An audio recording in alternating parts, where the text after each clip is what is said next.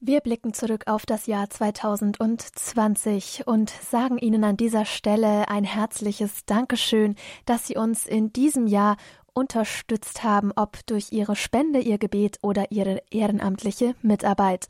Ohne Sie wäre diese Sendung nicht möglich gewesen. Ein Höhepunkt 2020. Das war der Standpunkt Corona. Nur ein Fluch oder vielleicht doch ein Segen? Ich wünsche Ihnen an dieser Stelle viel Freude mit der Sendung. Willkommen zum Standpunkt auf Radio Horeb heißt sie Sabine Böhler. Schön, dass Sie eingeschaltet haben. Corona? Nur ein Fluch oder vielleicht doch ein Segen? Das ist die Frage, mit der wir uns heute Abend zusammen mit dem Philosophen, Mediziner und Psychologen Dr. Dr. Boris Wandruschka stellen. Die Frage ist extra provokat sowie auch die gesamte Debatte rund um die Corona-Pandemie.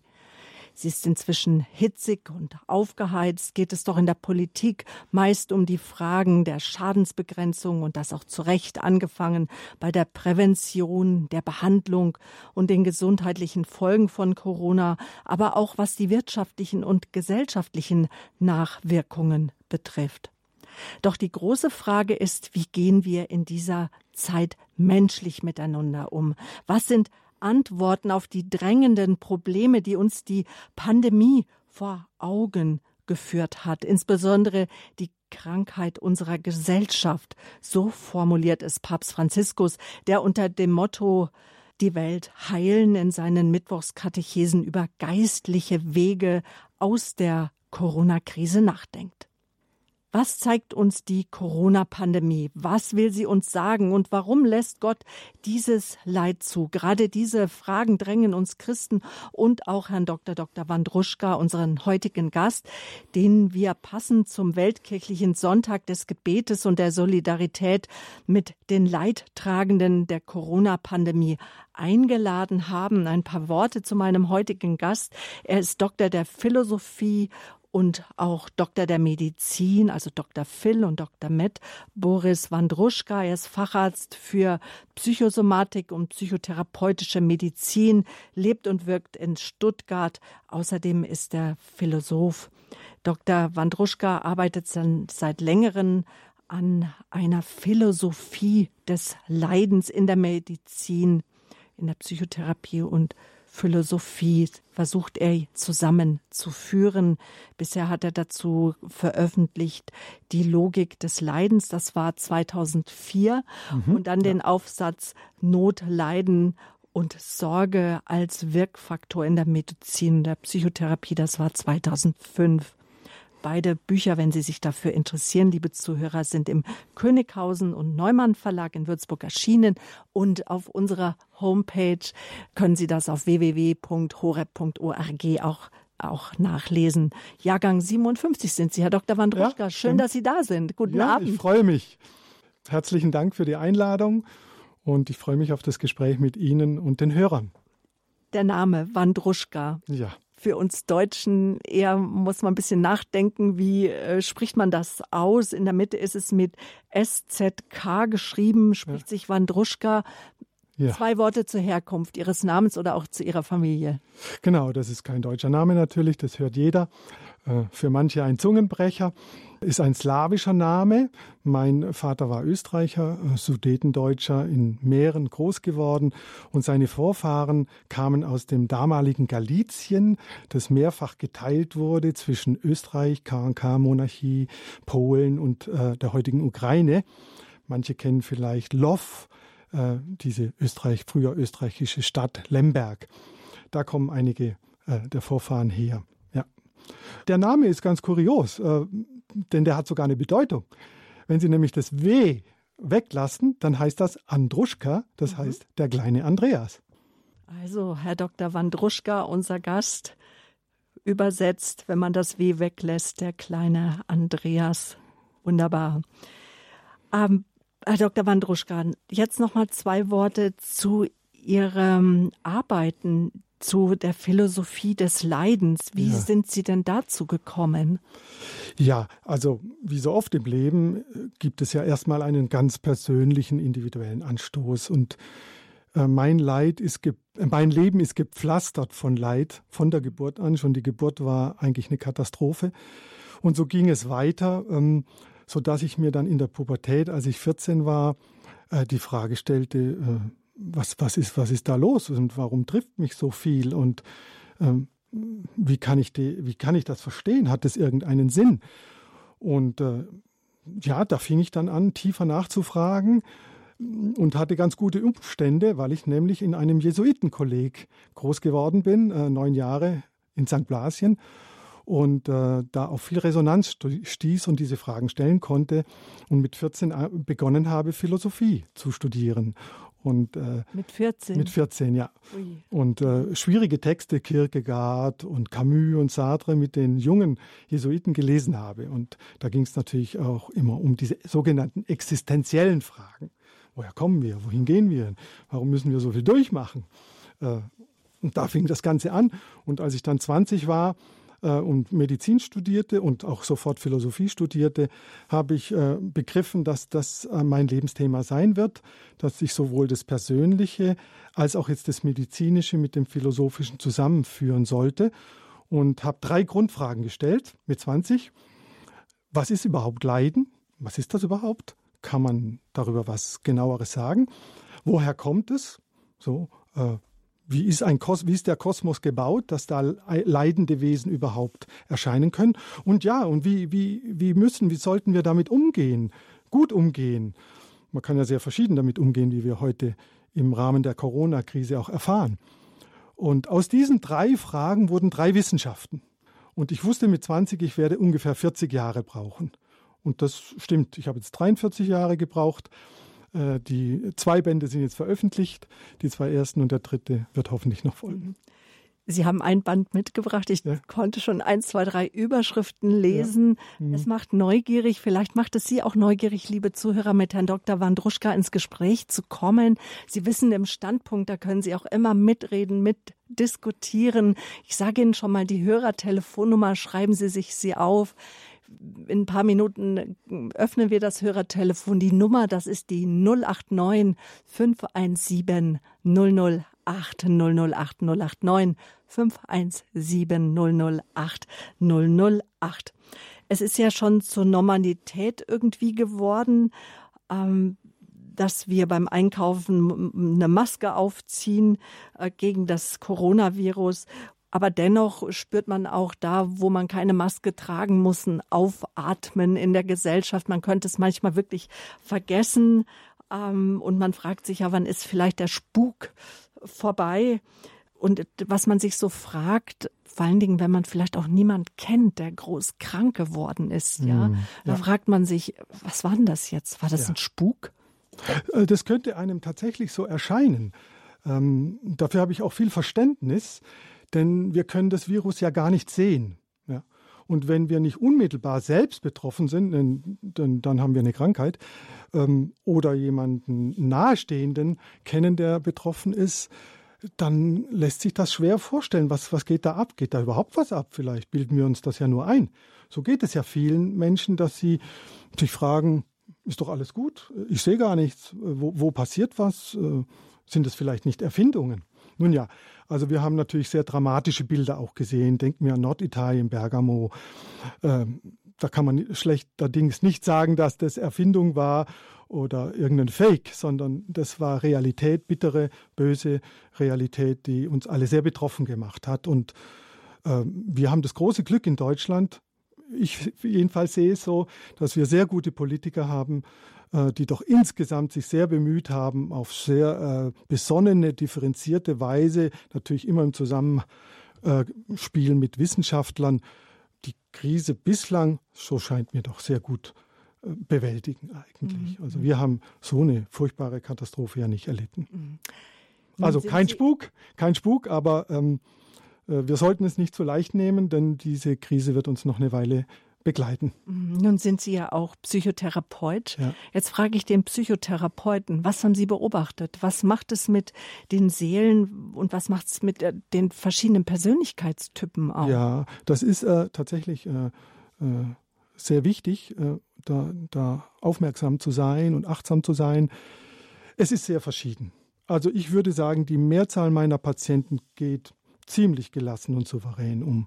Also äh, hätte ja sein können, ich wusste das auch nicht, dass sie alle wegbleiben und sagen, Herr Wandruschka, mir ist der Weg zu Ihnen zu heikel, da komme ich nicht hin, ohne Bus oder so irgendwas. Nee, also die meisten sind gekommen. Es gibt aber natürlich welche, die schon sehr ängstlich sind. Zum Beispiel war das fast immer so bei deutlich älteren Patienten. Ich habe eine äh, 80-jährige Patientin, die aber noch topfit ist.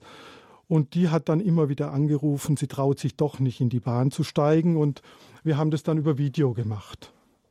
Ja, und das äh, ist jetzt nicht ideal, Video.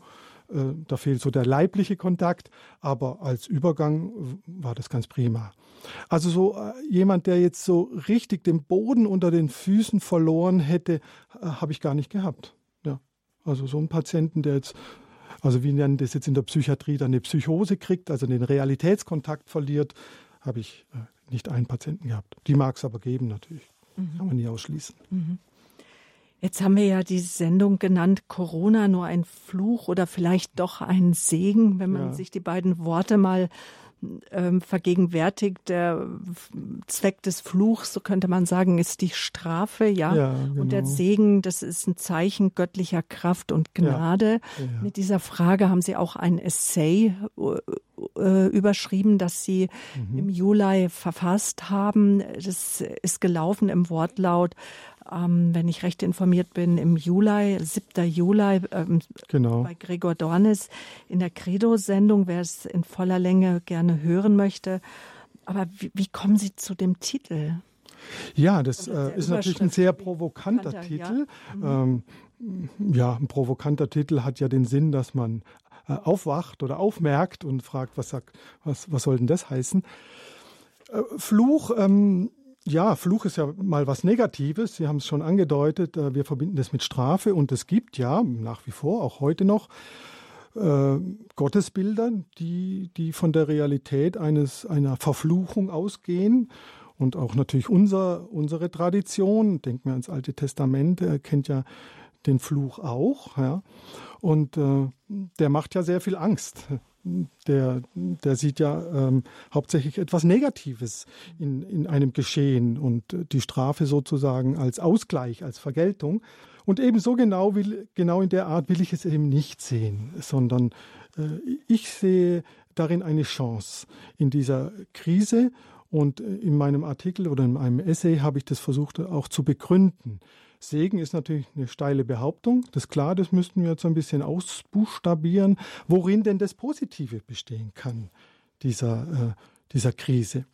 Und ich würde eben zunächst mal ähm, ins Feld führen, das ist ein äh, alter äh, ärztlicher Grundsatz, äh, der aber auch für die Philosophie gilt, vor der Therapie die Diagnose.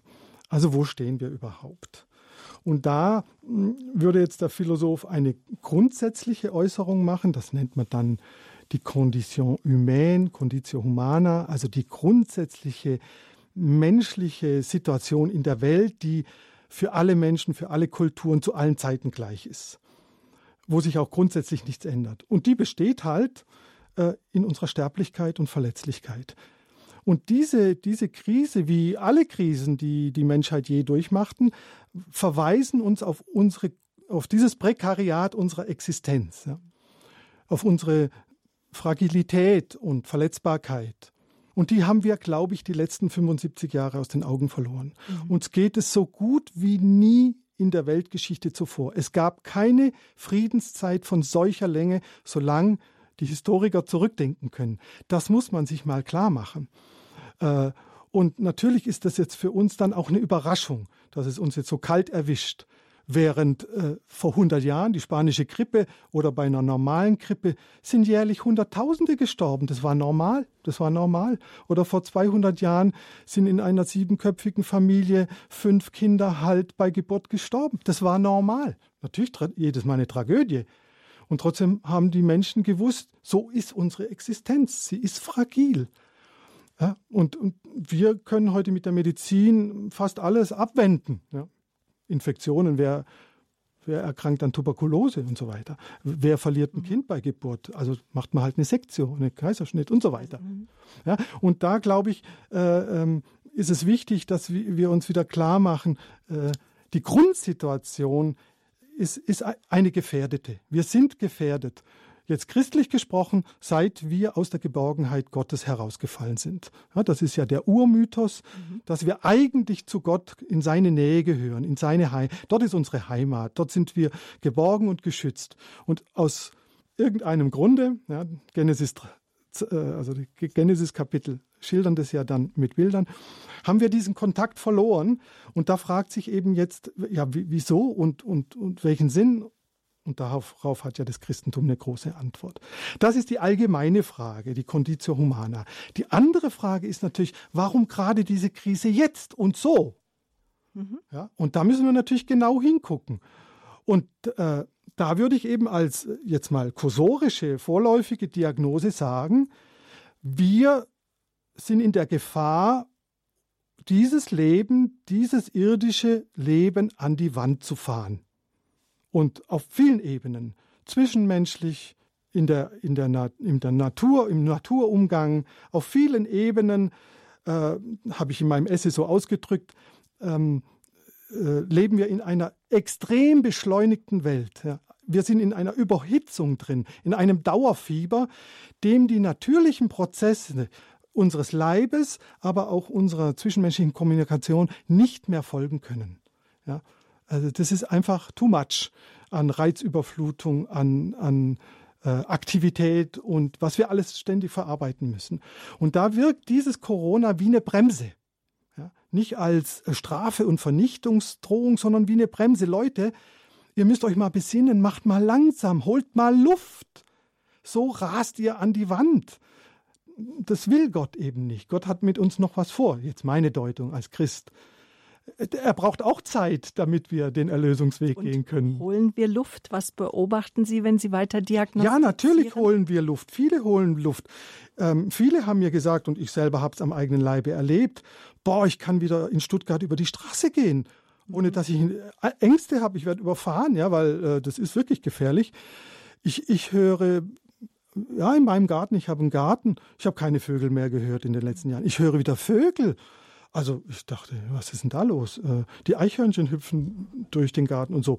Also äh, ja, der Lebensraum wird wieder freier, weil, weil das ist ein Wahnsinnslärm, den wir produzieren. Für uns völlig normal.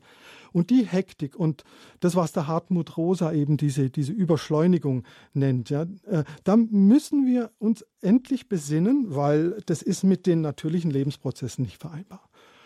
So, so sehe ich erstmal so ganz grob äh, ein, einen Sinn in dem Ganzen.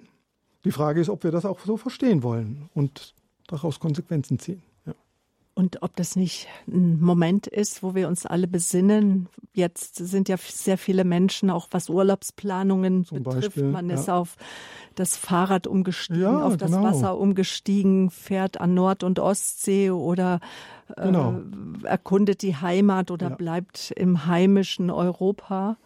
Man hat schon den Eindruck, äh, natürlich äh, ist auch zu bedenken, dass Wirtschaftszweige dadurch einbrechen. Das Natürlich. ist absolut bedauerlich. Das ist sehr bedauerlich. Und dann, aber da kommt dann doch wieder das andere ins Spiel, was wir auch verloren haben, nämlich den Blick auf den anderen. Jetzt sind wir eigentlich genötigt, äh, einander zu helfen. Und wir sehen, was der Staat, was die Gesellschaft für Ressourcen hat. Ja, es sind ja Milliarden bewegt worden um, um äh, gefährdete Wirtschaftszweige und, und äh, Menschen und Gruppen äh, zu unterstützen, um über diese Krise hinwegzubringen. Das heißt, das Leid, wie das halt leider so oft ist, erst das Leid äh, öffnet uns für die Not des anderen. Mhm. Und ich spreche da in meinem Werk von der Koinonia der Leidenden, das ist so ein griechischer Begriff. Ähm, äh, macht ein, ein, Gemeinschaftsbewusstsein, dass wir doch im selben Boot auf dieser Erde sitzen. Vorher mein, sind wir immer in der Konkurrenz. Äh, wer ist schneller, äh, rascher und erobert den Markt und so weiter. Und äh, jetzt ist doch klar, äh, wir, wir, sitzen auch mit den Chinesen in einem Boot, das, auch wenn die eine ganz andere Kultur haben und so weiter. Wir gehören zusammen als Menschen vor Gott. Und äh, das wird uns bewusst durch, durch diese Krise. Und das finde ich wieder äh, positiv und wichtig und hoffentlich auch, auch dass es langfristig wirkt, ja, nachhaltig wird. Das ja. sagt Dr. Dr. Boris Wandruschka, Doktor der Philosophie, Philosoph. Ich habe einen Mediziner vor mir sitzen, Psychotherapeut.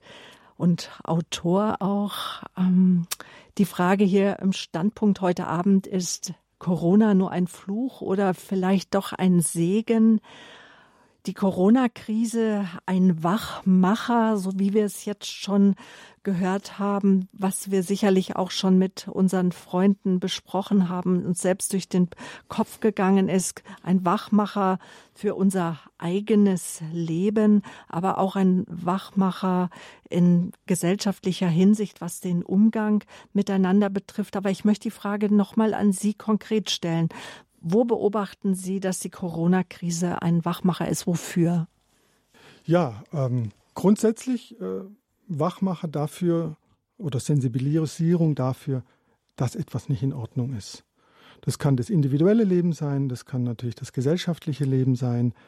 Da habe ich jetzt ja ein paar Hinweise gegeben, äh, dass wir entschleunigen müssen, dass wir uns besinnen müssen, äh, uns etwas zurücknehmen müssen, vielleicht aus dieser aus dieser Rivalitäts- und Konkurrenzhaltung auch herauskommen müssen und uns einfach fragen, ähm, was ist unser Platz in dieser Welt und äh, um was geht es eigentlich wirklich? Um was geht es wirklich? Und äh, da, glaube ich, haben wir uns ein bisschen verloren in, in äh, vordergründige Werte. Ähm, ja, zum Beispiel, Sie haben das jetzt erwähnt, das Reisen in alle Welt. Das ist natürlich wunderschön, aber wenn man bedenkt, wie viele Flugzeuge da unterwegs sind und ähm, Kerosin verbrauchen, dann ist das eben auch eine Belastung für die Umwelt. Und viele Menschen leiden darunter, aber eben auch die Natur bekanntlich. Also Wachmacher für, für alles, wo, wo wir eigentlich drohen, aus dem Gleichgewicht zu geraten und mehr, mehr wieder äh, in ein, ein selbst spüren, ja, dass wir uns selber mehr spüren, äh, sonst ist man ja immer außen, woanders weg. Das ist natürlich jetzt ein, als Psychotherapeut ein ganz wichtiger Punkt. Äh, wie ist denn mein Verhältnis zu mir selbst? Spüre ich mich selber noch? Und das ist ja dann wieder ganz zentral für die, für die Gespräche, für die Kommunikation mit anderen Menschen, dass ich auch da präsent sein kann und den anderen wahrnehme, wirklich, wirklich wahrnehmen lerne. Das ist ja nicht so einfach, äh, den anderen zu sehen und, und mit seinen Bedürfnissen und Belangen und Nöten. Und da braucht es einfach eine Verlangsamung, eine Besinnung, eine Reflexion. Mhm. Das kann man natürlich jetzt äh, weit ausbuchstabieren, bis in ganz konkrete Bereiche hinein, auch kirchliche, ja, auch kirchliche natürlich. Ähm, ja, ich weiß nicht, ob da vielleicht noch äh, Fragebedarf ist. Es gibt viele Unsicherheiten. Mhm die auszuhalten sind jetzt ja. in dieser Krise und aber diese Unsicherheiten ähm, müssten vielleicht auch stärkeren Ausdruck finden in den Medien, die ja die Menschen äh, konsumieren. Anstatt wird, dessen wird uns oft vorgegaukelt, äh, dass es auf alles und jedes schon im gewissen. Sinne eine Antwort gibt. Worauf sagen Sie als Philosoph und auch als äh, ähm, Psychotherapeut, sollten wir in der Diskussion achten, Herr Dr. Wandruschka? Ja, also Unsicherheiten sind ja auch eigentlich immer Ausdruck von Ängsten. Und äh, in so einer Krise geht es immer um vielerlei Ängste. Konkrete Ängste, das nennt man dann Furcht vor irgendwelchen, zum Beispiel vor einer Erkrankung, aber auch diffuse Ängste vor der Zukunft, äh, vor dem Zusammenleben in der Zukunft, vor der Entwicklung. Wohin geht das? Wie lang, wie lang geht die Krise noch? Ja, es gibt ja genügend äh, Experten, die sagen, wir müssen einige Jahre mit, den, mit, mit dieser Krise rechnen, die wird uns begleiten. Aber keiner kann genau sagen, wann. Niemand weiß, wann es ein Gegenmittel gibt. Viele sagen vielleicht im Januar, vielleicht aber auch viel später. Wir wissen das alles gar nicht. Und äh, mit Unsicherheiten äh, müssen wir eigentlich immer im Leben umgehen, aber jetzt natürlich in einer Form, die man in der Philosophie Grenzsituation nennt. Also eine Grenzsituation nach Karl Jaspers ist definiert durch, durch eine Herausforderung, die ich gerade noch oder, oder schon nicht mehr bewältigen kann, ja, wo meine Antworten nicht, nicht mehr ähm, ausreichen zur Bewältigung und wo dann möglicherweise ein Zusammenbruch, eine Katastrophe droht. Und diese, diese Angst vor dem Zusammenbruch, äh, die ist natürlich allenthalben spürbar ja, bei vielen Menschen oder auch äh, auf der ganzen Welt. Wohin führt das? Ja? Und wie gehen wir jetzt mit dieser Unsicherheit um, mit diesen Ängsten? Und da sagen Sie ganz richtig, das absolute, äh, als Psychotherapeut rede ich jetzt, Fundament ist, dass ich überhaupt mit meinen Gefühlen in Kontakt komme. Viele Menschen fühlen zum Beispiel Ängste nur körperlich. Die haben dann einen Magenbeschwerden, Migräne oder Schlafstörungen oder dergleichen, können aber gar nicht sagen, was das für ein Gefühl ist. Und da arbeiten wir Therapeuten dann heraus, was hinter, das nennt man dann Somatisierung, also körperlichen Symptomen, was da für Gefühle stecken. Und dann kommt die Angst heraus und dann geht es darum, dass der Mensch seine Angst mhm. verbalisiert sprich in Worte fasst, damit ist schon eine erste Bewältigung. Und dann wäre ja auch die Frage, wozu zwingt uns nun der Virus, wozu wir sonst Richtig. nicht in der Lage sind? Genau, er, er, springt uns, äh, er zwingt uns dazu, zu reden. Und wenn wir nicht reden können, müssen wir vielleicht äh, einen Experten, ja, so wie mich jetzt oder so, ähm, an Land ziehen, der uns hilft, reden zu lernen. Oder ein Seelsorger, ein Pfarrer, ja. Ähm, es, das muss ja nicht nur immer ein Arzt sein. Äh, um, um das ausdrücken zu können, was mich zutiefst existenziell bewegt und bedroht sogar. Und das ist der erste Schritt. Sich spüren, es verbalisieren können. Dann muss, äh, das nennt man Hermeneutik, also dann geht es darum, dieses Gefühl in einen Zusammenhang zu stellen.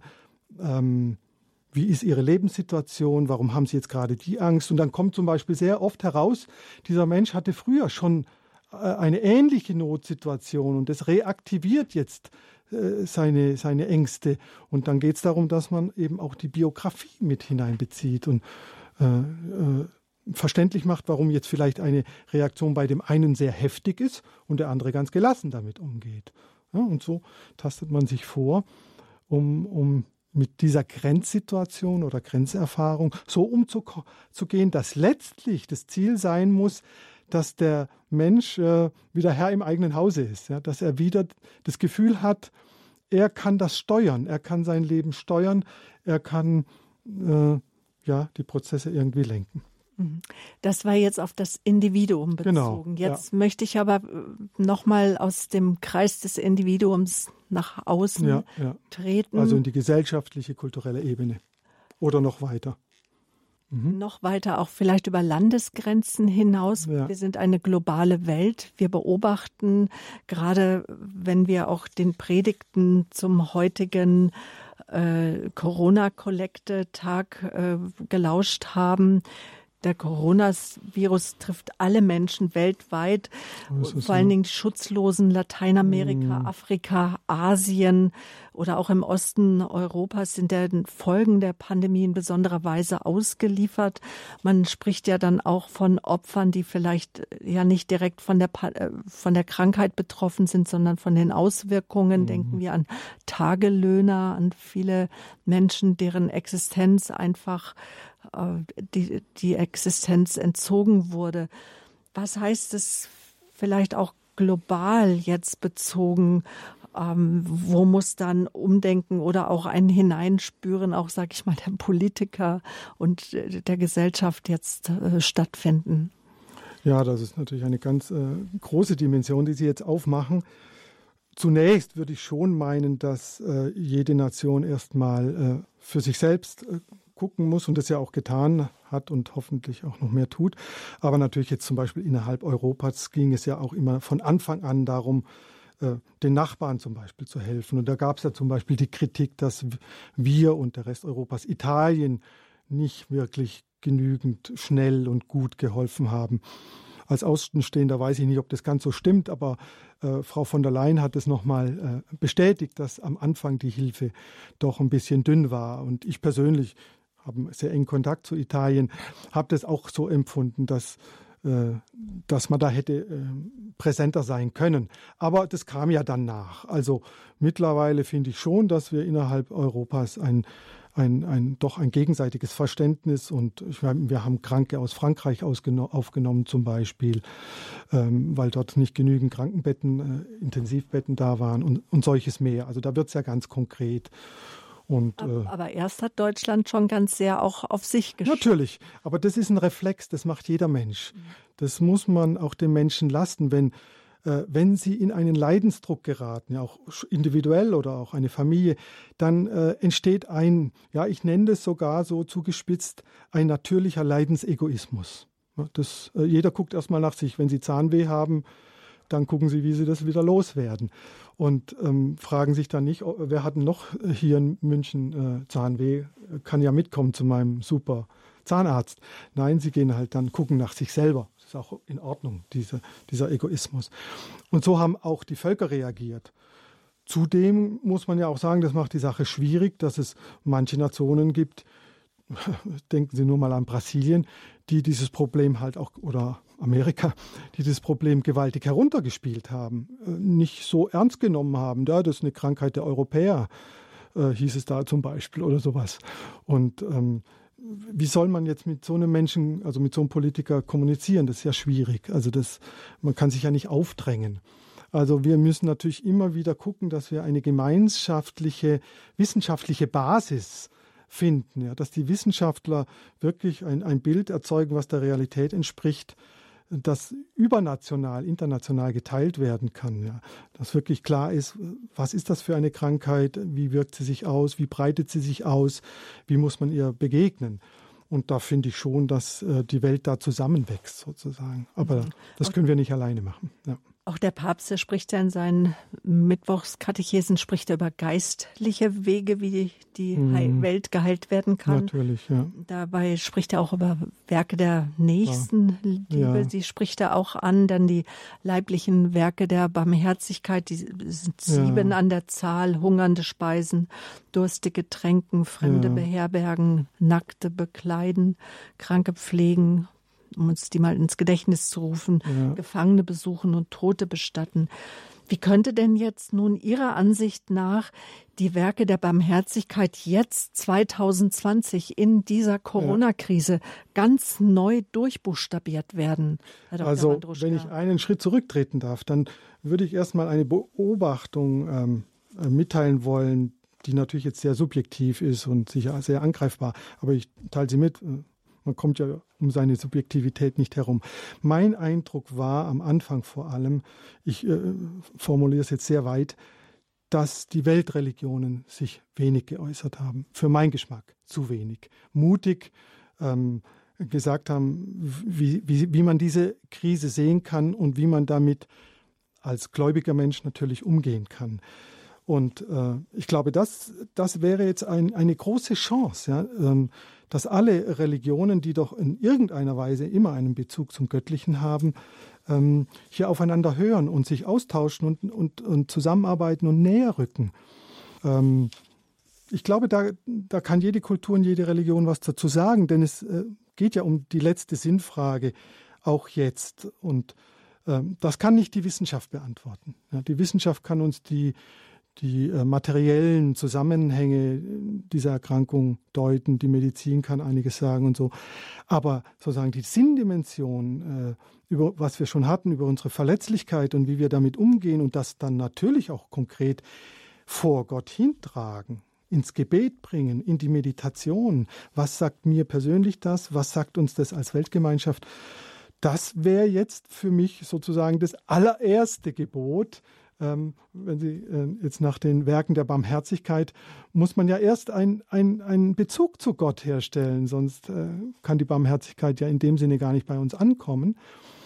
Und aus dieser, aus dieser inneren äh, Begegnung mit Gott oder mit dem Göttlichen, glaube ich, dann erfolgt es ganz, ganz zwanglos, je nach meiner Lebenssituation, äh, welches Werk der Barmherzigkeit ich tun kann. Äh, vielleicht kann ich jetzt keinen Gefangenen besuchen. Kann, ich, kann ja nicht jeder. Aber vielleicht habe ich einen Nachbar, für den ich mal einkaufen gehen kann, weil der irgendwie aus irgendeinen Gründen äh, vielleicht behindert ist und dergleichen. Also da finde ich, äh, gibt es ein, ein endloses oder nur halt ein Gebet, ja nur in Anführungsstrichen, ähm, ein Gebet für jemanden beten oder mit ihm beten. Ja, da fängt es ja an und da, da, gibt es ja keine Grenzen. Also da Wär, wäre das auch jetzt so die Verkündigung, die Sie sich wünschen von Ihrer Kirche, Fall. von unserer Kirche? Ja, natürlich, dass sie, Kirche? dass sie, dass sie äh, Zuversicht äh, stiftet, dass sie es nicht als, wie gesagt, als Strafe sieht, sondern als Wow, Gott spricht zu uns, super. Es tut zwar weh, tritt uns auf die Zehen, aber er sagt uns was. Der, dem, der interessiert sich für uns. Der will nicht, dass wir vor die Hunde gehen, sondern der hat mit uns was Besseres vor. Und, und der weckt uns jetzt auf und der weist uns auch Wege. Und der sagt, Leute, komm, ihr seid intelligent, ihr habt super Wissenschaftler, ihr findet die Gegenmittel. Ihr, ich habe euch Fantasie und Geist und Intelligenz gegeben. Jetzt ran an die Buletten. Mhm. Alle Labors der Welt. Schafft, dass es kracht. Und dann werdet ihr auch was finden das, das ist für mich Gott. Äh, und, und ich glaube auch, so, so wird es auch kommen. Ich bin sicher, dass man was finden wird. Und dass man vor allen Dingen auch zusammen etwas Zusammen, findet. ja, keine so, Konkurrenz. Keine Konkurrenz, wer, wer, wer ist jetzt der Klügere und so, sondern wie, ich, wie ich das von Naturwissenschaftlern kenne. Also ich kenne das wirklich. Und äh, ich bin immer wieder richtig berührt, wenn die sich äh, Japaner mit einem Tübinger da austauscht und nicht, weil da eine so, sondern wirklich mitteilt, du, ich habe das gefunden, äh, sag mal du, wie weit bist du da und passt es jetzt und könnte das sein, so, ja. Also, also ohne die Pandemie zu verhandeln verharmlosen, Nein, fragen wir Fall. heute Abend im Standpunkt Corona nur ein Fluch oder vielleicht doch ein Segen? Mhm die Betonung liegt auf dem Wörtchen doch, weil wenn man mittendrin steckt, wir hatten jetzt Gemeinschaftstreffen, habe ich auch gehört, dass auch Existenzen auf dem Spiel stehen von Frage. Menschen. Ähm, wenn wir in die Gastronomie blicken oder in bestimmte Wirtschaftsbereiche, Menschen, die alleine gestorben sind in Krankenhäusern, ja, in Seniorenheimen, wenn wir in die Welt blicken, heute ist ja der Tag der Corona-Kollekte auch, sind dram dramatische Auswirkungen. Dennoch die Frage, Corona nur ein Fluch oder vielleicht doch ein Segen? Ja, ich möchte da was hinzufügen, wenn ich Sie unterbrechen darf. Ähm, hm, ich habe das damals in meinem Essay schon geschrieben und ich war dann doch sehr berührt, dass der Papst unabhängig von mir auf dieselbe Idee kam.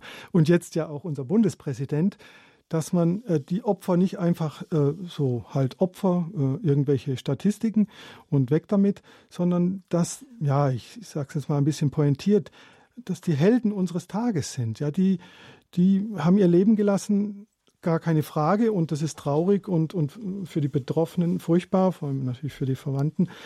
Aber aber auch, auch vor Gott haben die nicht sinnlos gelebt ja, und haben nicht sinnlos ihr Leben gelassen, sondern wir sollten die auch würdigen. Und da ist ja jetzt der Vorschlag vom Papst schon und dann jetzt von unserem Bundespräsident, dass man das richtig äh, gemeinschaftlich öffentlich tut, vielleicht auch ein Gedenktag oder dergleichen, äh, die, die, diese Opfer würdigt, ja, ähm, die sozusagen an unserer Stelle jetzt das Kreuz tragen. Ja? Mich hat es nicht erwischt, äh, viele hat es nicht erwischt, aber irgendjemand erwischt es halt und der war sicher kein schlechterer Mensch als ich. Ja, den hat es halt erwischt. Mhm. Aber der trägt ein Stück weit mein Kreuz und sozusagen mit seinem Tod ermöglicht er unser Leben. Und wenn wir jetzt eine Antwort auf die Krise finden, und zwar sowohl medizinisch als auch psychologisch als auch theologisch, ja, dann, dann haben die Toten die Welt richtig weitergebracht. So kann man es auch sehen. Boris Wandruschka ist mein Gast. Sie können jetzt anrufen, liebe Zuhörer, im Standpunkt hier auf Radio Horeb diskutieren Sie mit, schildern Sie uns Ihre Eindrücke. Vielleicht haben Sie auch Fragen dazu. Die Hörertelefonnummer, das ist die 089 517 008 008. Wenn Sie das erste Mal anrufen, werden Sie eine Bandansage hören. Das ist den Datenschutzbestimmungen geschuldet. Lassen Sie sich davon aber nicht beunruhigen neben den ganz normalen Gebühren, die Sie eh für einen Anruf bezahlen oder wenn Sie Flatrate haben, eben nicht bezahlen, werden Sie dann nach der Ansage in die Regie durchgestellt. Herr Debes ist dort ein ehrenamtlicher Mitarbeiter, der gerne Ihre Anrufe entgegennimmt. Die Nummer 089 517 008 008. Der Standpunkt hier auf Radio Horeb. Es geht um die Corona-Krise, Corona nur ein Fluch oder vielleicht auch ein Segen, ein unser Thema heute mit dem Psychotherapeuten, Philosophen und Autor Dr. Boris Wandruschka und auch mit Ihnen, liebe Zuhörer. Bleiben Sie dran, gleich geht's weiter.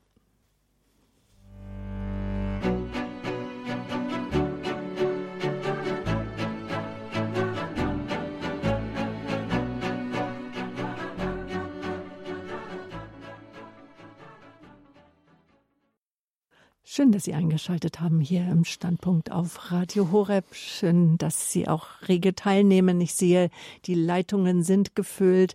Ich möchte jetzt in die Schweiz gehen mit meiner Aufmerksamkeit.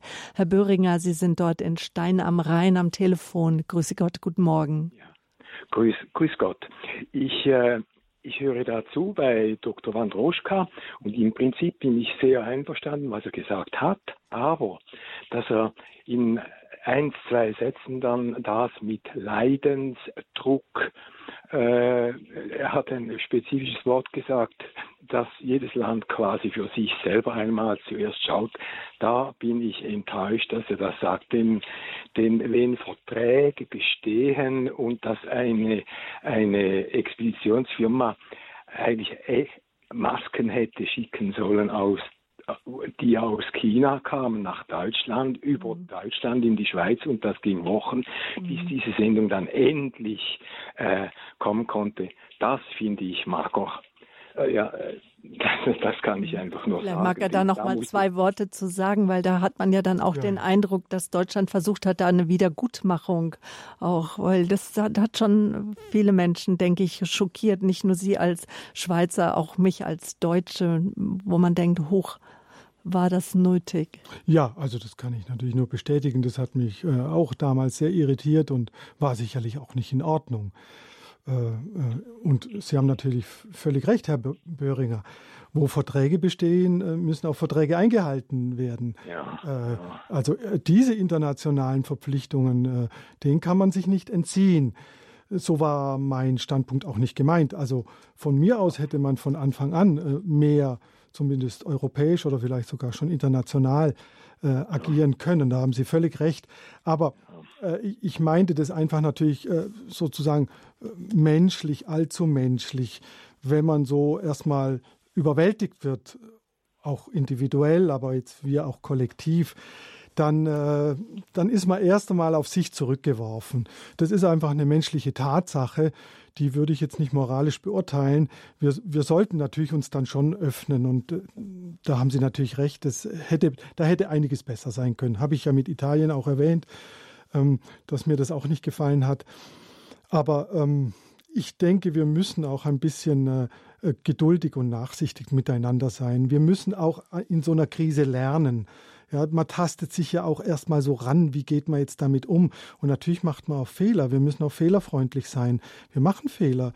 Das ist unvermeidlich. Äh, es gibt ja keine Blaupause. Wir haben nicht gewusst, äh, wie genau geht man damit um. So ein Blödsinn wie mit den Masken ist natürlich äh, schrecklich und da hat sich irgendjemand das unter den Nagel gerissen und so weiter. Das geht natürlich nicht, aber das zeigt ja auch wieder was. Ja. Krisen machen immer etwas offenbar. Also jetzt würde ich wieder so einen philosophischen Dreh kriegen. Etwas, was vielleicht verdeckt und verborgen ist. Auch schlechte Dinge, auch wo wir doch noch sehr unreif sind. Das wird durch den Leidensdruck offenbar. Das zeigt sich dann, naja, diese dunklen Seiten haben wir auch. Aber das ist dann auch die Chance, dass wir uns mit denen auseinandersetzen. Dankeschön. Schöne Grüße nach Stein am Rhein, Herr Föhringer. Danke für Ihren Anruf. Thorsten Ricke, Sie oder Ricke, Sie darf ich jetzt als nächstes begrüßen. Hallo, Herr Ricke. Ja, hallo, hier ist Thorsten Ricke aus München. Ähm, erstmal großes Lob. Ich finde das Interview sehr, sehr interessant und sehr tiefgründig, kann allerdings mit der These Fluch leben, aber nicht mit äh, der Ausschließlichkeit des Segens. Also ich sehe in erster Linie, dass Corona doch uns alle beschädigt, entweder gesundheitlich oder wirtschaftlich. Und ähm, klar kann man aus einer Krise auch eine Chance machen, aber erstmal ist es eine Krise. Und ich glaube, wir sollten nicht froh sein, dass Corona da ist. Sicherlich müssen wir das Beste daraus machen, aber ähm, so rein als Segen kann ich das nicht sehen. Ja, Thorsten Ricke. Vielen Dank für, ja, für Ihren Einwand, wenn er denn überhaupt einer ist. Ich teile Ihren Standpunkt vollständig. Es ist zunächst mal eine Krise, eine Gefahr und mit vielen Schädigungen verbunden. Da ist gar kein Zweifel, das sollte man auf keinen Fall beschönigen. Also ich würde auch nie sagen, dass das nur ein Segen ist. Das habe ich auch nicht so formuliert. Sondern ob man in einer Krise, ja sogar in einer Krankheit, sogar in einer Katastrophe nicht doch auch was Positives sehen kann. Und ich würde meinen, als Christ oder als gläubiger Mensch oder überhaupt als Mensch, der an den Sinn des Lebens doch irgendwie noch glaubt, sind wir immer herausgefordert, auch in dem ganz Negativen noch das Positive zu sehen. Ja, das ist ein, ein Grundsatz zum Beispiel des großen Philosophen Hegel. Im, Im Negativen das Positive noch versuchen zu entdecken, aber natürlich nicht klein zu reden. Und bedenken Sie doch, äh, ich nehme jetzt mal an, dass Sie auch Christ sind, ich setze das mal jetzt voraus, äh, wie, wie, die, Bibel, äh, wie die Bibel das einführt. Ja? Die, dieser Verlust des Paradieses ist ja erst einmal eine ziemlich üble Geschichte. Ja? Du musst im Schweiße deines Angesichtes arbeiten, unter Schmerzen gebären. Die Schlange beißt dich in die Ferse und du trittst ihr Kopf und die Brüder bringen sich um und so weiter. Ja, also die, Gott lässt das offenbar zu, ähm, aber nicht, weil es ihm Spaß macht oder gut ist, sondern weil, weil äh, es uns was lehren muss und weil wir dadurch auf einen Heilsweg und einen Reifungsweg kommen. Also ganz klar, es ist eine Krise, die, äh, die nicht einen reinen Segen darstellt. Ganz bestimmt nicht. Die Frage ist, wozu möchte sie uns aufrütteln, genau. diese ja, Krise? Ja. Dankeschön, Herr Ricke, für Ihren Anruf. Schöne Grüße zu Ihnen nach Hause hier in München. Alles Gute für Sie. Jetzt haben wir eine Hörerin am Telefon. Sie rufen uns aus dem Nürnberger Raum an. Grüße Gott, guten Abend. Guten Abend. Ich äh, bedanke mich für Ihren Beitrag und ich hätte gerne die Frage gestellt, wie weit sind Sie persönlich von der Krise betroffen? Wie weit sind Ihre Patienten betroffen? Und was macht das mit Ihnen? Und dann noch eine dritte Frage. Woher beziehen Sie Ihre sachlichen Informationen über Corona? Dankeschön. Ja, vielen Dank für die wichtige und berechtigte Frage. Wie weit bin ich? Wie weit sind meine Patienten betroffen? Ich hatte es kurz erwähnt, nicht viele äh, sind betroffen. Also jetzt aus meinem Bekanntenkreis und ähm, meinem Patientenstamm Wirklich betroffen ist ein Ehepaar, ein älteres, mit dem ich befreundet bin. Die hat es getroffen, weil die zu der damaligen berüchtigten Zeit in äh, Oberitalien waren, in diesem Skiort Ischkel hieß der, glaube ich, oder so ähnlich. Und da, äh, das war ja so ein Hotspot, wo das ausgebrochen ist und die hat es erwischt und die haben das ganz tapfer und hervorragend überwunden. Der Freund, der musste kurzzeitig auf die Intensivstation, weil er einen einen hartnäckigen Husten hatte, der einfach äh, quälend war und nicht in den Griff zu kriegen war zu Hause, haben die Ärzte aber gut gemacht. Hm, äh, die Freundin konnte zu Hause bleiben, die musste mit Übelkeit kämpfen und Schwindel, wurde aber von den Nachbarn ganz, ganz äh, liebevoll mit durchgetragen, bis das dann weg war. Also die sind jetzt auch immun. Sonst kenne ich persönlich niemanden. Mich persönlich hat es auch nicht betroffen. Und ich muss ehrlich sagen, mein, mein konkretes persönliches Leben hat sich wenig geändert. Ich äh, habe unter der Krise bislang nicht gelitten, muss ich äh, offen sagen. Aber natürlich habe ich Mitgefühl und es ergreift mich sehr, wenn, wenn Menschen betroffen sind und äh, schwer leiden müssen oder richtig Schaden davon tragen. Mittlerweile ja auch manchmal Kinder. Das berührt mich am meisten immer natürlich, aber auch alte Menschen.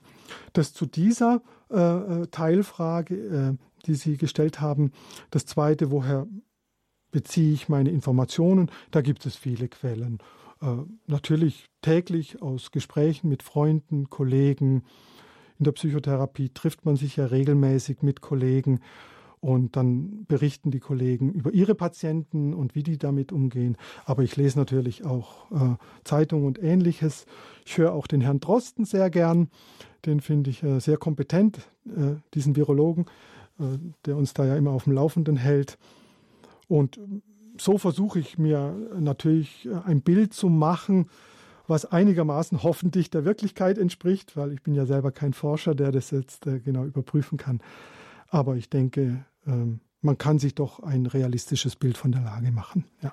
Dann geben wir die Frage doch mal auch an Sie weiter, weil sicherlich hat es auch einen Grund, dass Sie diese Frage stellen. Äh, weil wir wissen, dass Menschen, die direkt betroffen sind, einfach mm. anders ja. argumentieren und ja. reagieren. Darf ich diese Frage zurückgeben an Sie, liebe Hörerinnen in Nürnberg, inwiefern Sie betroffen sind? Ja, also ich war, äh, habe konkret eine Corona-Patientin der ärztlichen Hilfe zugeführt, die war schwer krank mhm. okay. und äh, mit Erfolg, mit 86 Jahren.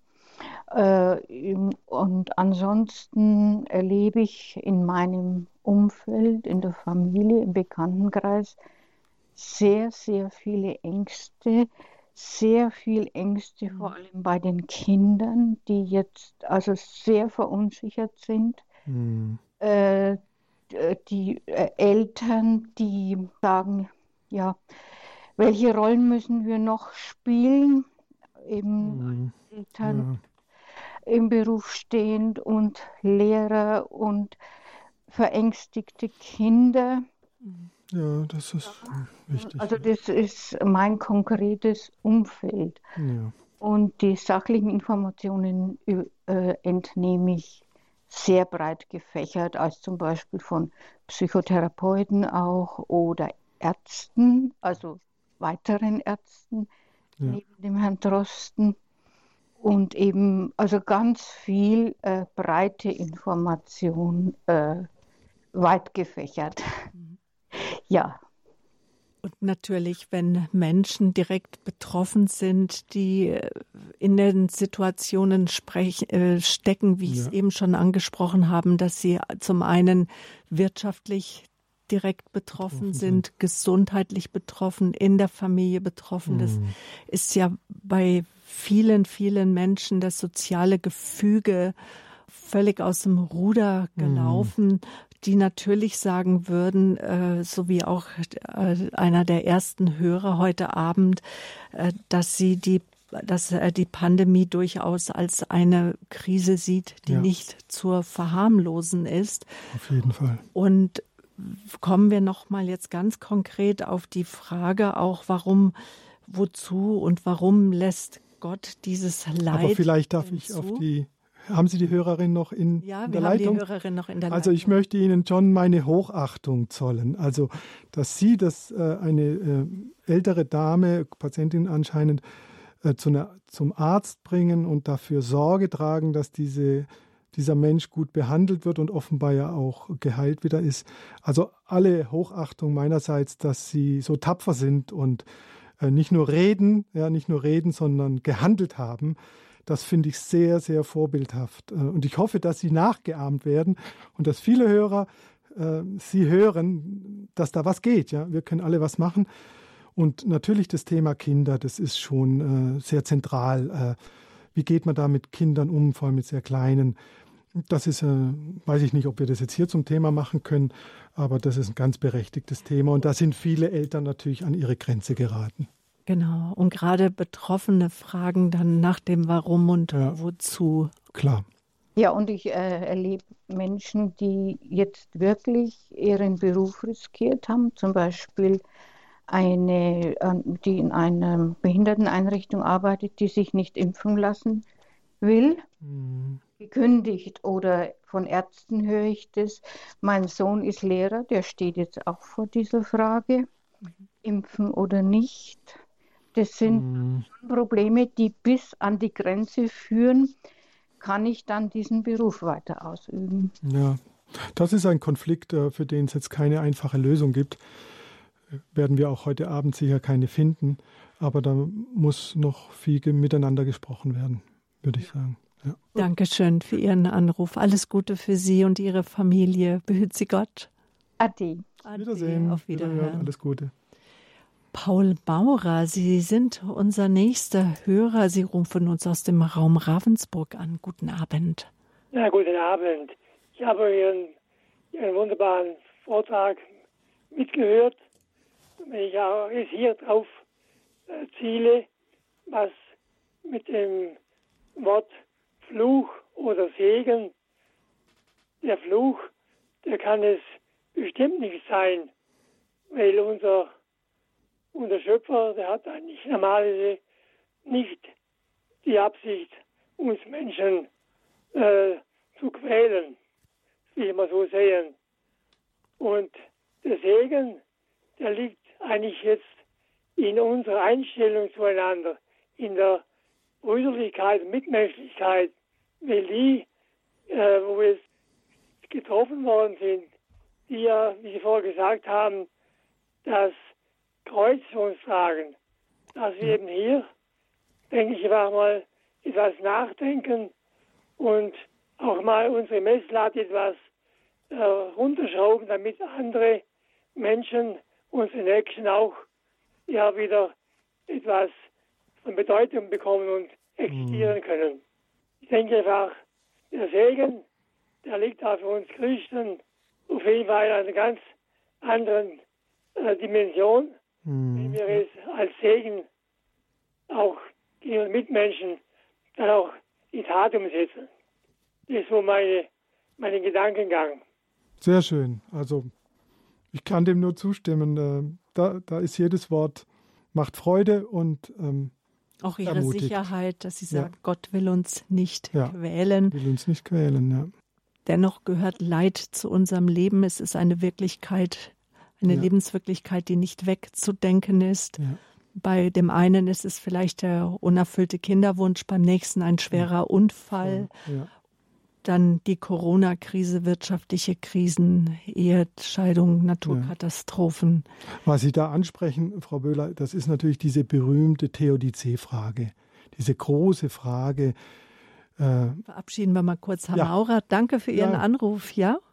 Und Dank und gesegneten Abend wünsche ich Ihnen auch, ja. Dankeschön. Und liebe Zuhörer, auch Sie können mitreden. Die Leitungen sind frei. Bevor wir zur TODC-Frage kommen, 089 517 008 008. Das ist die Rufnummer, mit der Sie hier direkt in den Standpunkt kommen. Herr Debes in der Regie, ein ehrenamtlicher Mitarbeiter, nimmt Ihre Anrufe gerne entgegen. 089 517 008 008. Ja, also wenn ich das aufgreifen darf, weil das doch von den Hörern im Grunde immer angespielt wird, das ist natürlich die im Hintergrund stehende große Frage, man nennt es manchmal Pathodice, also der Sinn des Leidens oder hat das Leiden überhaupt einen Sinn oder welchen Ort nimmt das Leiden im Ganzen der Wirklichkeit, der Welt, des Kosmos ein oder dann bei Religionen, die vor allem einen personalen Gott lehren. Wie steht das Übel? Man spricht meistens vom Übel oder vom Leiden dann, wenn es subjektiv gemeint ist, in Bezug diesem Gott, der ja als allgütiger, vollkommener Gott doch das Gute wollen muss. Wie kann der das zulassen? Ja, das, da gibt es, äh, Frau Böhler hat gerade ein Buch in der Hand, wo sie hm, von Gerschake, glaube ich, ähm, äh, Kreschake, ähm, warum lässt der gute Gott uns leiden? Also die, die, diese Frage begleitet die Menschheit seit Anfang an, können wir wahrscheinlich, also jedenfalls schon seit sehr langem. Und die bewegt uns immer. Und allein schon das, dass wir fragen und, und nicht faul auf dem Sofa rumliegen, sondern fragen, das bringt, äh, das bringt schon ganz, unsere ganzen Kräfte in Bewegung, unsere geistigen, emotionalen, kommunikativen Kräfte. Ja. Der, nach Heidegger ist das Entscheidende in der Philosophie ja nicht die Antwort, sondern die Frage. Wer kann denn überhaupt die richtige Frage stellen? Und äh, weil die öffnet ja Horizonte. Und ich denke, als Christ muss Gott wollen, dass wir unseren Horizont erweitern. Deswegen ist das Fragen so wichtig. Ob wir dann die richtigen Antworten finden, das wird sich zeigen. Aber das Fragen bringt uns einfach weiter. Und da ist das Leid eine existenzielle Frage. Keine rein intellektuelle, wie ein Rätsel, sondern eine existenzielle. Ich muss mit meiner mit Herz und Leib und Seele und Verstand und Wille muss ich antworten, nicht nur mit äh, meiner Intelligenz. Ja, und dann glaube ich schon, äh, dass wir auch ganz gute Antworten finden können und dass die Menschheit, zumal das Christentum, ziemlich gute Antworten gefunden hat. Und das könnten wir dann vertiefen und uns darüber austauschen. Und auch viele Heilige unserer Zeit. Schauen wir doch nur mal ja. den heiligen Papst Johannes Paul II. an, wie er mhm nach dem schweren Attentat mit einmal mit dem Täter umgegangen ist, auch ja. mit seiner Erkrankung später, seiner Gebrechlichkeit. ja, oder, oder welche Rolle er gespielt hat im Ostblock, also in, in, in, der, in dem Aufgebe Begehren Polens gegen, mhm. gegen die Sowjetunion und was er da, das darf man heute wohl sagen, doch für eine bedeutende Rolle, eine weltgeschichtliche Rolle gespielt hat, die sich ein Mensch nicht ausdenken kann, die, die nur Gott äh, sozusagen fügen kann äh, von langer Sicht her. Also da finde ich, kann man schon auch, auch ähm, Zeuge werden von, von doch von Fügungen, die von weiterkommen als nur von dieser Erde. Ja. Gut, es geht weiter mit den Hörern. Die nächste Hörerin, Sie haben sehr viel Geduld gezeigt. Sie rufen uns aus Südtirol an. Grüße Gott, guten Abend. Hallo, grüß Gott, guten Abend. Ja, ich hätte was zu sagen. Früher waren die Kirchen voll, heute sind die Krankenhäuser und die Psychiatrien voll und die Kirchen leer. Die muss man ja zusperren, denn da kommt ein Virus hinein. Wenn wir nicht krank sind, lassen wir uns eine Krankheit einimpfen. Es werden kleine Kinder und alte Leute geimpft, denn die können sich nicht wehren.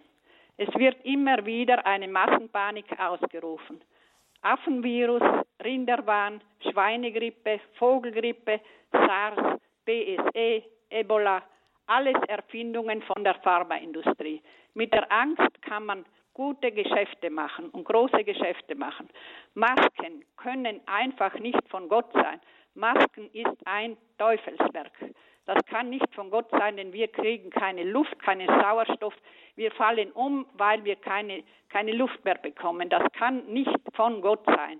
Das ist ein Teufelswerk, das man nicht akzeptieren kann. Und auch die Ärzte und, und die halten alle zusammen die alten Leute werden eingesperrt, man darf nicht mhm. mehr hingehen, man darf in kein Altersheim mehr gehen. Das ist ja ein, ein Horror, das ist ja ein Wahnsinn, was wir mit den Leuten machen. Mhm. Wir, wir merken ihre Jahren und ja. die können alle einmal sterben. Die, ja. die, sind alle krank und die können einmal sterben. Lassen wir sie doch in Frieden sterben. Mhm. Wir merken das ihre Emotionalität. Ja, da ist eine Empörung da. Mhm. Also ich möchte Ihre Empörung auch ernst nehmen. Also ich möchte äh, Sie dann jetzt nicht marginalisieren und äh, sondern Ihre Empörung ernst nehmen. Und ähm, auch wenn ich sicherlich eine andere Auffassung habe, äh, so ist es doch berechtigt, dass man die ganzen Phänomene auch kritisch hinterfragt. Ich meine, wir alle äh, können den Virus nicht sehen viele von uns, mich eingeschlossen, haben noch keinen einzigen Kranken, äh, wirklich krank gesehen. Ich, ich war jetzt auf keiner äh, Intensivstation. Intensivstation, ja, da kann man sie sehen. Äh, war ich auch nicht.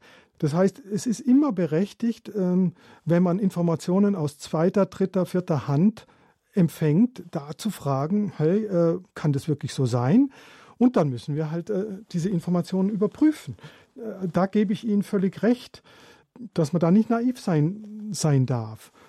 Im Ergebnis, ob das jetzt Teufelszeug ist oder Teufelswerk oder nicht, das müssen wir dann durch, durch den Diskurs, sagt man in, in der Philosophie, also durch den Austausch von Informationen und Argumenten überprüfen. Also was anderes haben wir nicht, äh, als hier zu überprüfen. Und auch da müssen wir, äh, jetzt rede ich als Wissenschaftstheoretiker, erkennen, dass die Möglichkeit, Informationen zu überprüfen, begrenzt sind. Ich kann nicht in jedes Labor rennen und gucken, ob die wirklich gute Arbeit machen, sondern letztlich ist dann auch Vertrauen gefragt. Ich muss dem Herrn Drosten ein Stück weit vertrauen und ich vertraue ihm auch. Ich vertraue und auch den Masken vertrauen, weil in Asien Masken, werden und ich vertraue auch, dass, dass man das getestet hat. Äh, das ist kein Allheilmittel, das ist ganz klar.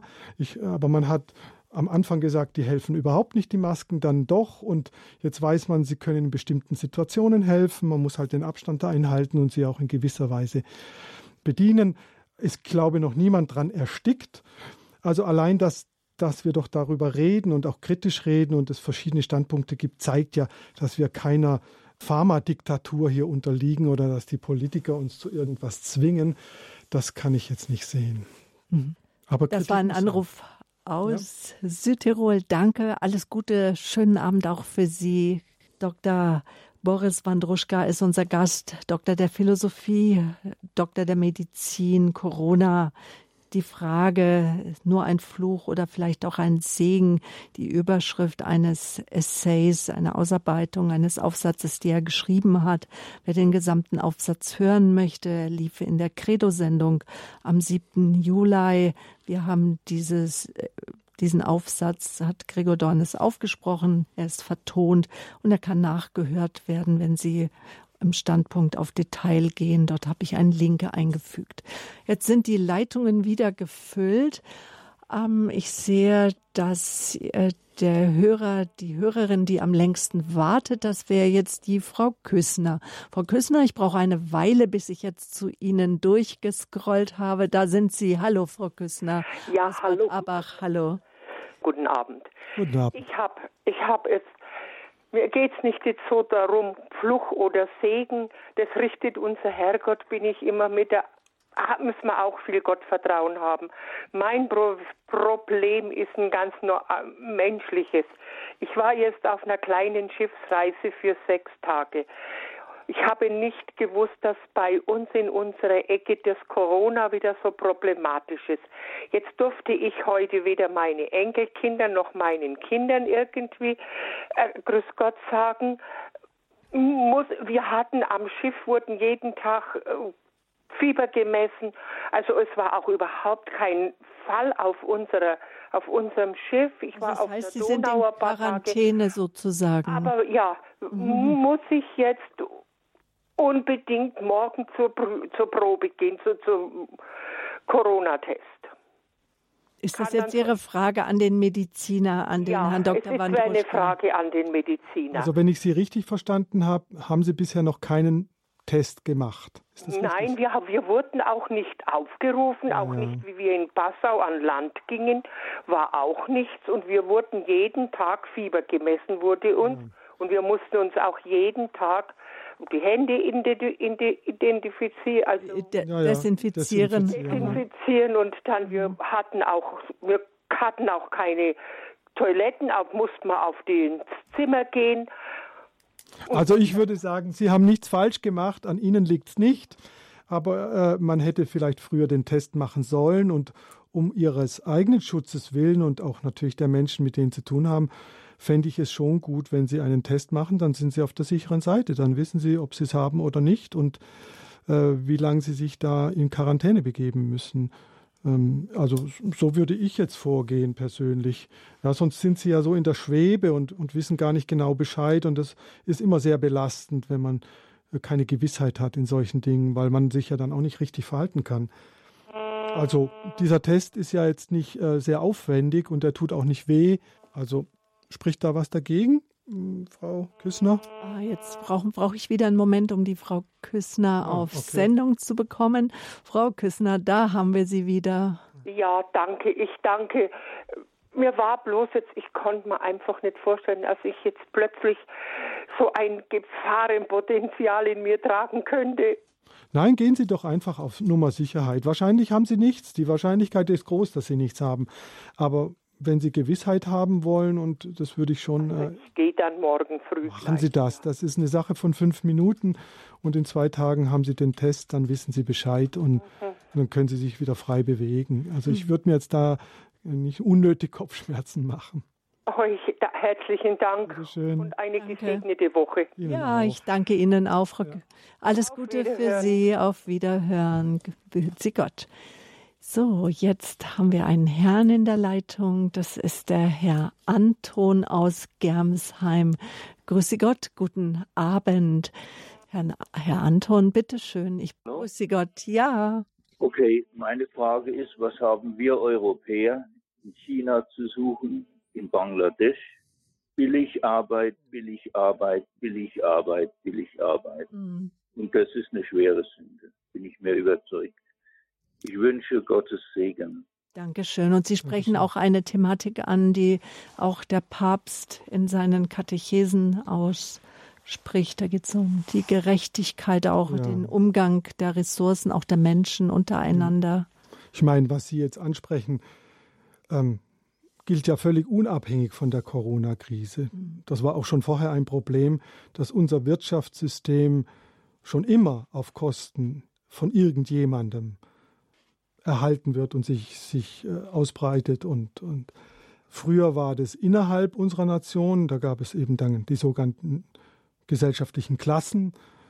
Das hat sich bei uns weitgehend äh, ander, äh, positiv entwickelt.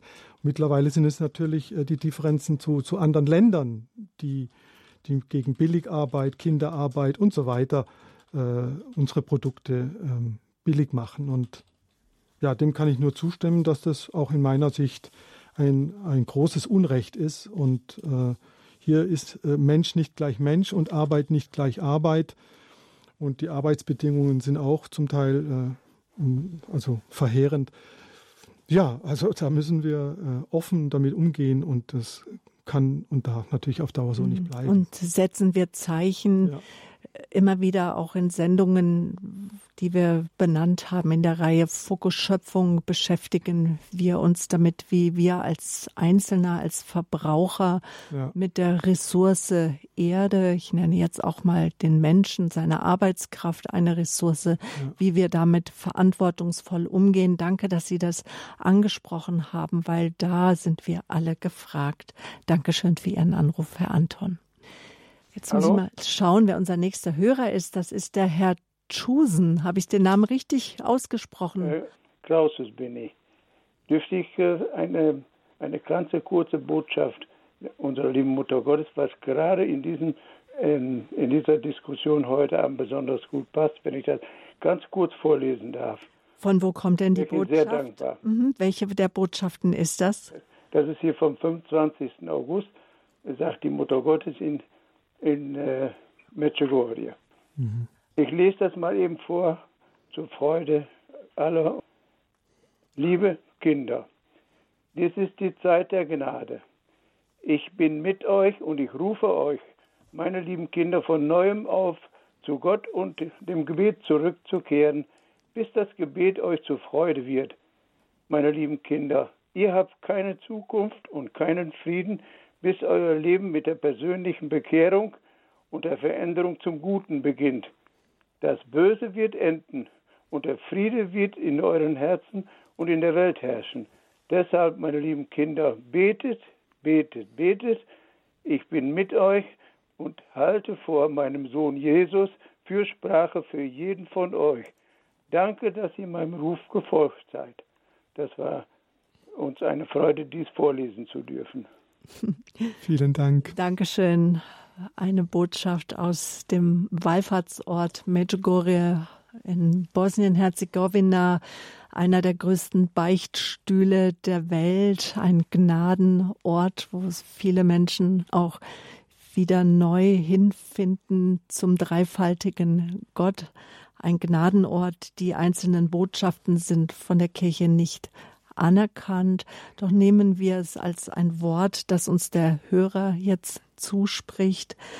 Ähm, Zeit der Gnade und die Bitte um Gebet. Auch da geht es auch hin, wenn ja. Sie, wenn Sie in, in Ihrem Essay ja auch ja. sagen, jeder von uns ist eingeladen, innezuhalten, ins ja. Gebet zu kommen, wieder in die Meditation. Richtig. Ja, ich kann das nur unterstreichen und möchte mich herzlich bei dem Herrn Husen bedanken. Genau, Dankeschön. Auf Wiederhören. Alles Gute für Sie. Frau Eckstein aus Göppingen haben Sie uns erreicht. Guten Abend. Guten Abend, hier ist Frau Eckstein. Mhm. Ich habe etwas zu sagen. Ich bin 88 Jahre mhm. und bin so viel wie blind. Ich kann nicht äh, lesen und nicht, also ich bin auf Hilfe angewiesen und trotzdem kommt meine Haushaltshilfe einmal in der Woche zu mir und hilft mir. Aber ich muss sagen, Fluch gibt es von unserem Gott überhaupt nicht. Fluche werden nur von Menschen ausgesprochen.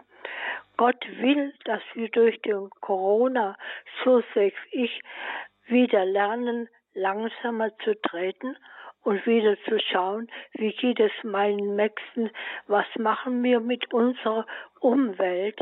Gott hat die Welt erschaffen, dass alle Menschen leben könnten. Und wir, wir hier, muss ich sagen, leben einfach zu üppig.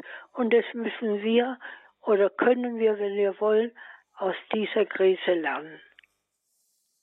Dankeschön, Frau Eckstein. Auch ja. gerade, dass ja. Sie, dass ein Mensch, mit ihrer der großen, erblindet ja. ist, ja. Mit ihrer großen Lebenserfahrung und äh, 88 Jahre, das ist dann fast ein Jahrhundert.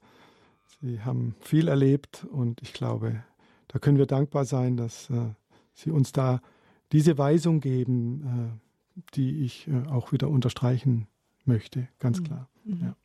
Dankeschön für Ihren Anruf und an alle Zuhörer vielleicht Entschuldigung für die schlechte Tonqualität, aber bei manchen Telefonleitungen hat man das einfach nicht in der Hand. Aber ich denke, die Botschaft von Frau Eckstein, die haben wir alle doch aufnehmen können. Spricht für sich, ja. Und sie spricht für, ne, für sich, genau. Corona, das Thema heute Abend hier im Standpunkt. Dr. Boris Wandruschka ist mein Gast. Auch Sie, liebe Hörerinnen und Hörer, die Nummer 089 517 008 008 aus dem Ausland 0049 89 517 008 008. Und die Hörertelefonnummer hat Frau Martinez gewählt. Aus München sind Sie. Guten Abend. Ja, guten Abend. Guten Abend. Ja, Herr Dr. Wandruschka, ähm, ich habe Ihren Vortrag jetzt leider nicht ganz gehört, muss ich sagen. Aber Sie haben von äh, Herrn Dr. Drosten oder Professor Drosten gesprochen. Und ich habe mich schlau gemacht und auch andere Experten angehört. Das kann man ja heutzutage im Internet leicht machen. Ich möchte ein paar Namen nennen. Das ist Professor Sucharit Bhakti, Professor Ioannidis und einen Epidemiologen, äh, Professor Wodak. Und die haben doch eine etwas andere Meinung. Ähm, ich weiß jetzt nicht, ob Sie das auch sich angehört haben, was Sie zu sagen haben, aber es wäre ein Tipp, da mal reinzuhören. Ich kann es natürlich jetzt nicht wiedergeben. Ich bin keine Ärztin und aber verstehe ein ganz kleines bisschen was von Medizin, habe im Krankenhaus gearbeitet lange Zeit. Aber vielleicht sagen Sie mal, was Sie davon mitgenommen haben und was Sie gerne jetzt dem Herrn Dr. Wandruschka äh, ähm, damit sagen möchten oder welchen Punkt Sie jetzt hier in die Diskussion hier im Standpunkt einbringen möchten. Ja, das sind eben kontroverse Diskussionen, die da geführt werden. Also diese Herren, die ich jetzt genannt habe, Experten auf ihrem Gebiet, sind nicht so ganz der Meinung wie eben unser Professor Drosten und Also in. Bezug auf den Lockdown, in Bezug ja, auch genau, auf den also Umgang mit den Präventionsmaßnahmen. Ja, genau, mit diesen Maßnahmen und auch vor allem, was mir besonders ja, ähm, was ich besonders interessant gefunden habe, was Professor Sucharit Bhakti über die Impfungen sagt. Mhm. Ich kann es, wie gesagt, nicht genau wiedergeben, aber jeder kann es nachhören im Internet. Sucharit Bhakti. Mhm. Äh, heutzutage mhm. haben wir fast alle Internet. Äh, es wäre doch ganz interessant, wenn sich das so manche Leute mal anhören würden, denn das, der ist ein hochrenommierter Mediziner und ich denke mal, da könnte man mal drüber nachdenken, ob das wirklich alles so ist, wie uns es in den Medien mitgeteilt wird. Das ist jetzt ein sehr interessanten Punkt, den Sie ansprechen, Herr Dr. Wandruschka, weil man hört einfach, so viel, was richtig ist und was falsch ist in Bezug auf den Umgang mit der Corona-Krise. Aber was ist jetzt ähm, der Sinn jetzt Ihrer Frage, wenn Sie sagen, wenn Sie uns einladen möchten zum Nachdenken? In welche Richtung möchten Sie uns einladen zum Nachdenken? Das hatten wir ja anfangs besprochen, dass wir hier eine Sendung machen, die nicht den Schwerpunkt im medizinischen Bereich sieht. Ich weiß natürlich, dass die Impffrage seit Jahrzehnten eine sehr umstrittene Frage ist, nicht erst seit Corona, sondern da gibt es immer sehr verschiedene, sehr kontroverse Standpunkte. Und das wird es auch hier geben. Aber noch haben wir ja gar keine Impfung. Also wir haben ja gar keine. Also wir können nicht impfen. Äh, man kann sich jetzt impfen lassen gegen Grippe im, im Herbst und äh, viele tun das und sind davon überzeugt und viele tun es auch nicht. Ähm, da gibt es sehr verschiedene Standpunkte und ich würde das aufgreifen wollen, was Sie sagen, dass man sich natürlich äh, von verschiedenen Experten da die Meinung einholt und dann letztlich müssen Sie selber entscheiden. Jeder muss entscheiden, welchem Experten er folgt, welcher ihn mehr überzeugt. Und das wird uns auf uns zukommen, wenn wir eine Corona-Impfung kriegen. Das wird auf uns zukommen. Äh, und man wird hoffentlich niemanden dazu zwingen. Also ich hoffe, dass wir äh, da noch frei mit, mitentscheiden dürfen. Ähm, das ist eine offene Frage, eine äh, medizinische, komplexe Frage. Impfungen sind ein sehr komplexes physiologisches Geschehen. Das können wir hier jetzt gar nicht behandeln. Äh, also Immunologie, das äh, war in meinem Studium eines der schwierigsten, auch spannendsten Fächer. Das werden wir hier jetzt nicht sachlich klären können. Das kann auch überhaupt kein Experte, auch Herr Drosten nicht, keiner von den anderen, kann da eine definitive Antwort geben. Aber ich, mein Eindruck ist doch, dass gerade die Tatsache, dass wir viele Experten haben, also da bin ich froh drüber, wenn es jetzt nur einen gäbe, oder äh, Herr Putin würde von oben sagen, so ist es und jetzt wird geimpft. Ja, die impfen ja in Russland, das wissen Sie ja wahrscheinlich. Und man weiß gar nicht, äh, welche Nebenwirkungen dieser Stoff hat. Da würde es mir ziemlich äh, schwummrig. Sowas wird es bei uns nicht geben, eben weil wir offen darüber streiten können. Das finde ich ein gutes Zeichen. Und äh, dann werden wir sehen, wo es hinführt. Aber unsere Frage war jetzt mehr eine spirituelle hier. Äh, also die Sinnfrage, die, die Frage des Umgangs, des rechten Umgangs, des nicht so günstigen Umgangs mit Ängsten, mit Bedrohungen. Wie gehen wir mit unserer gefährdeten Existenz um? Diese philosophische Frage. Die Theodizee-Frage. Was will Gott uns damit sagen? Will warum er uns, lässt er das Leid wa zu? Warum lässt er das zu? Mhm. Äh, äh, sagt er uns überhaupt was damit oder ist ihm das alles gleichgültig? Ja. Und das also, wollen wir jetzt gleich nochmal aufgreifen, ja. Frau Martinez. Dankeschön für Ihren Anruf. Alles Gute für Sie. Gottes Kraft und Segen. Ja, kommen wir zum Abschluss, zur Abschlussfrage. Corona nur ein Fluch oder vielleicht doch ein Segen? Also welchen Sinn kann das Leid durch die ja. Corona-Pandemie haben? Ich glaube, wir können das jetzt nach dieser langen Diskussion äh, grundsätzlich erfassen. Denn äh, die Corona-Krise oder das Corona-Leid ist nur ein, eines von vielen, eine von vielen Formen des Leidens, von denen die Menschheit heimgesucht wird. Es gab viele andere Krisen in der Geschichte der Menschheit. Pest und Armut und Dürre und Hunger und Kriege. Denken wir an die Kriege.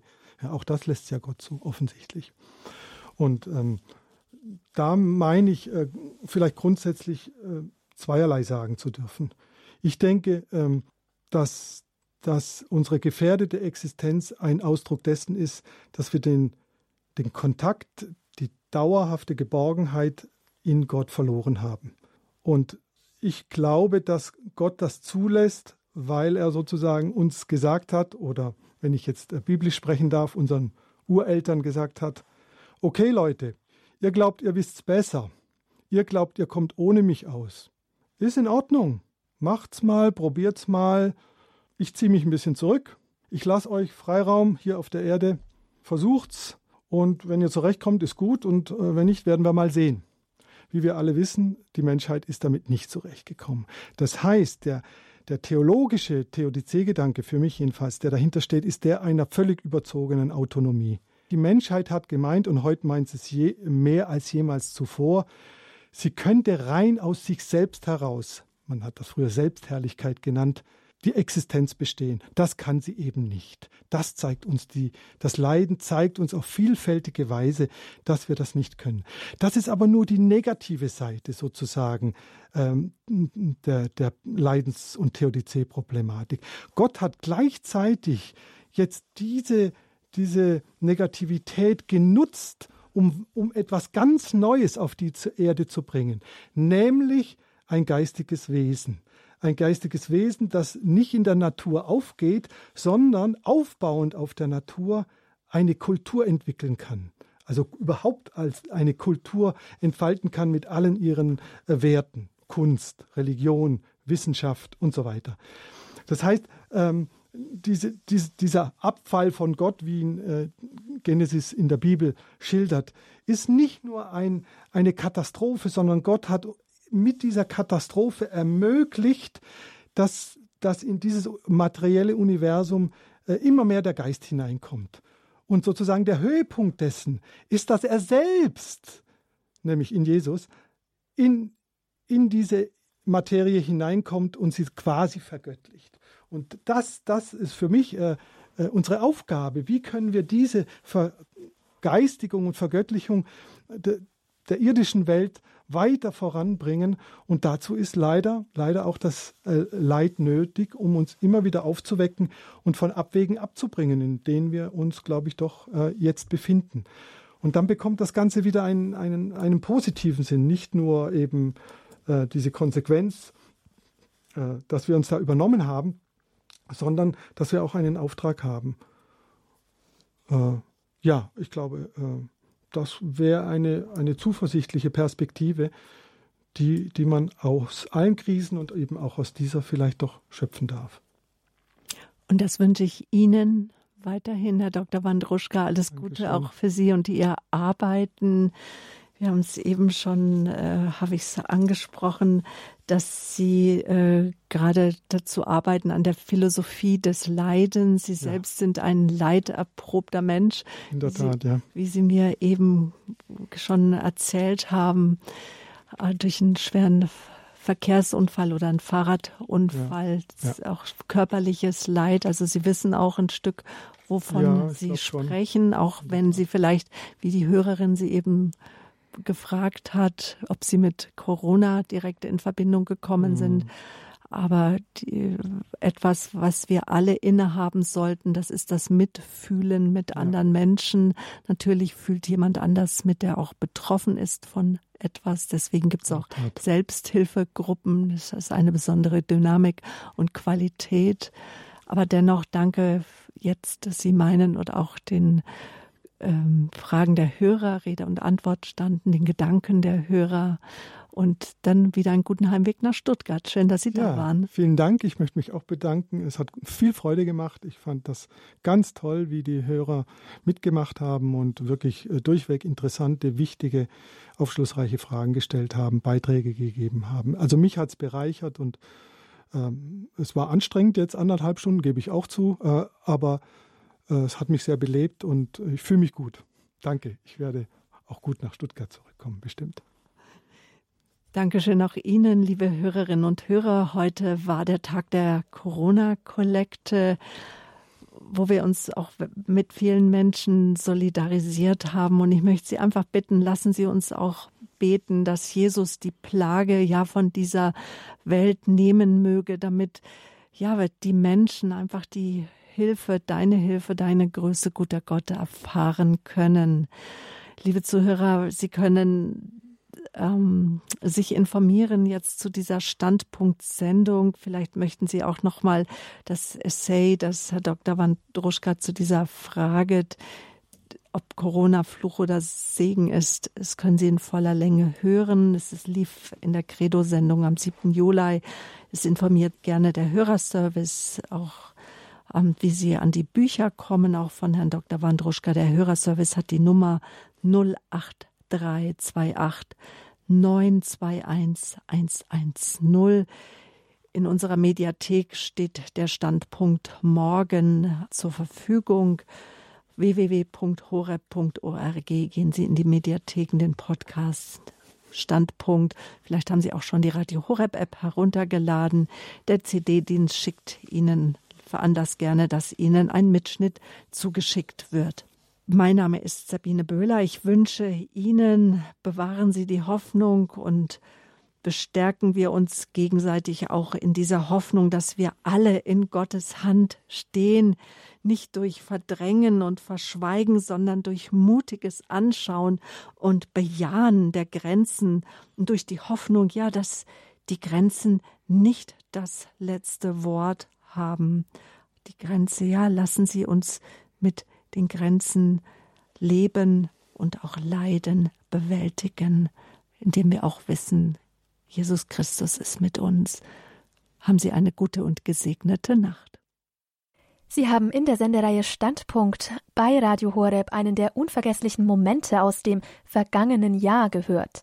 Wir danken Ihnen, dass die Neuevangelisierung mit solchen Sendungen möglich war ob durch Ihr Gebet, Ihre ehrenamtliche Mitarbeit oder Ihre Spende. Auch 2021 bauen wir weiter auf Ihre Unterstützung. Wenn Sie für Radio Horeb in irgendeiner Weise da sein möchten, rufen Sie gerne bei unserem Hörerservice an unter 08328 921 110 und informieren Sie sich, was Sie für uns tun können. Auch unter horeb.org stehen Ihnen Informationen zur Verfügung. Ich wünsche Ihnen noch viel Freude mit unserem weiteren Programm. Bleiben Sie mit uns verbunden.